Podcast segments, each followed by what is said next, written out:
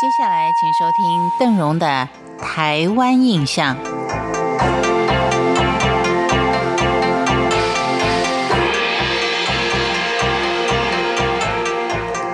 由于台湾孤悬海上的一个特殊地理环境，深深的受到海岛型气候的影响，再加上土地不当的使用，使得水土的破坏相当严重，所以自古以来就有数不尽的台风水患。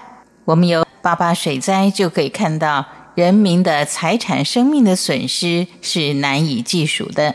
而邓荣今天就以。与海为邻的金湖为例子，跟八八水灾的受难者一起努力度过危难，重建家园。与海为邻的金湖，它除了跟其他地方一样承受一次又一次的台风水患，甚至于他们的土地因为海水的侵蚀而成为碱性土地的一个灾难，但金湖乡的乡民。并不因为失去了土地跟家园而表示绝望，尤其在台湾的开拓史上，像这样的故事总是不断的在重复着。大家也都是咬紧了牙关，一次又一次的重新再站起来。贫瘠的金湖乡民也是如此，他们是以纸醉金迷、不敬神明，所以遭到天谴的这样自我慰藉当中重新站起来。所以，重新出发的金湖人，他塑造了一个九头十八手的万善爷神像。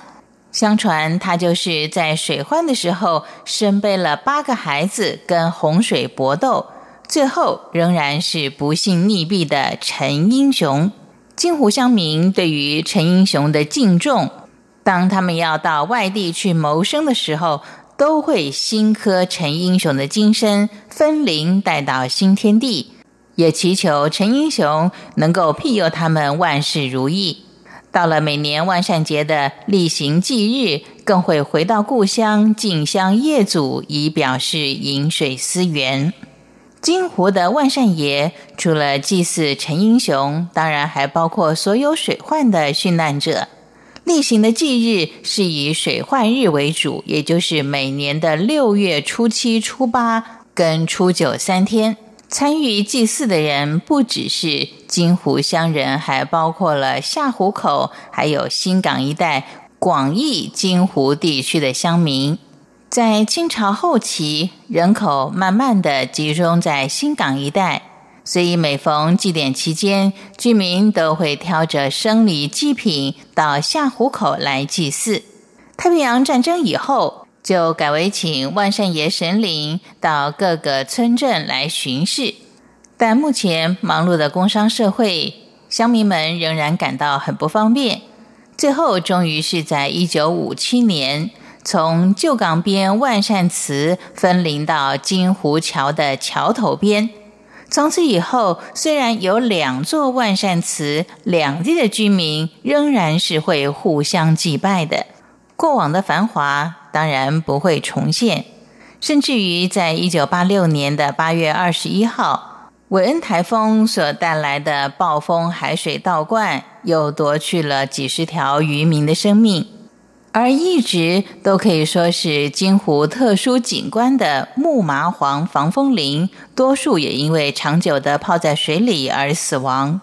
幸好当地人仍然秉持着先祖遗留下与天灾人祸相抗衡的精神，承受着一切苦难跟打击，默默的重整家园，并且在每年万善爷的例行祭日，准备更多的祭祀，牵引更多溺死水中的亡魂。